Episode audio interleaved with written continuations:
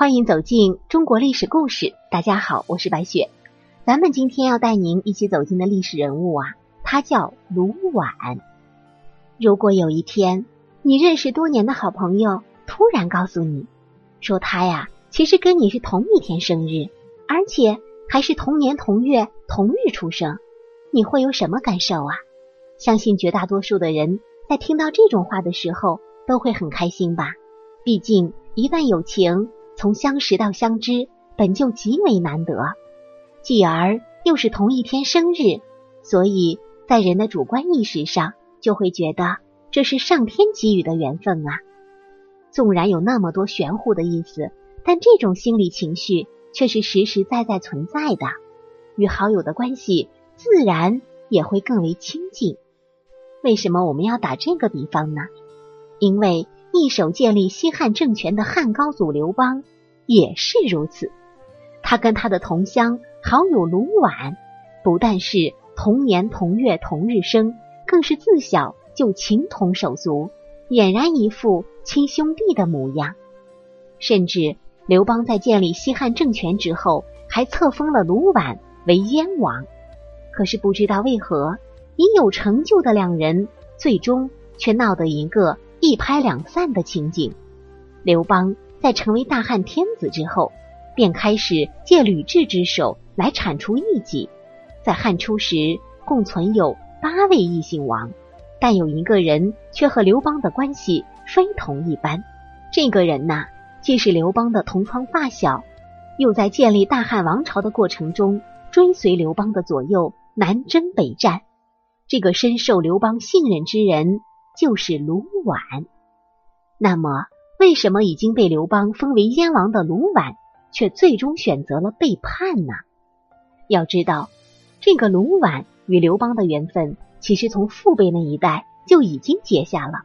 卢绾的亲戚跟刘邦的父亲关系本就要好，故而在卢绾和刘邦同天出生之后，自然是亲上加亲，所以从小就安排刘邦和卢绾。一同上学，而这两个人呢，也不负父辈的期望，自小相敬相爱，关系非常要好。据史书记载，高祖为布衣时，有历事睥睨，卢绾常随之出入上下。意思是说呀，刘邦曾经因为犯了事儿而四处躲藏，若是放在寻常人的身上，自然是有多远躲多远了。生怕沾上点关系，毕竟谁也不想自找麻烦，不是吗？可是卢绾不一样，他自身并没有犯罪，却依旧始终伴随在刘邦左右，帮刘邦上下打点。有了这么一层关系，刘邦自是记在心上，所以在他起义之后，也是从始至终把卢绾带在自己左右。即使卢绾自身的能力并不能驾驭刘邦给他的身份。可是刘邦他不介意呀。刘邦封王的时候，卢绾是将军；刘邦打项羽的时候，卢绾是太尉，地位基本上可以称得上是仅次于刘邦之下了，甚至在一定程度上还要比萧何、樊哙等人更为亲近。大家说卢绾的功劳大吗？其实并没有。可是刘邦不管呀。一方面，因为刘邦跟卢绾从小玩到大；另一方面，卢绾对刘邦那叫一个忠心耿耿，而且还在刘邦危难之际帮过他，所以刘邦对卢绾自然也是信任备至，几乎就不曾设防。在之后啊，西汉就建立了，刘邦更是直接将卢绾册封成异姓诸侯王，也就是燕王，与韩信、彭越等人同级。可是问题也正是出在了这个异姓王的身份上面。刚开始，刘邦分封异姓王，本就是不得已之举。所以在后来出现了异姓王叛乱事件，刘邦为了稳固政权而打击异姓王的时候，或许是刘邦打击异姓王的速度也太快了，导致卢绾自身也时常担忧，会不会也在刘邦的打击范围之中。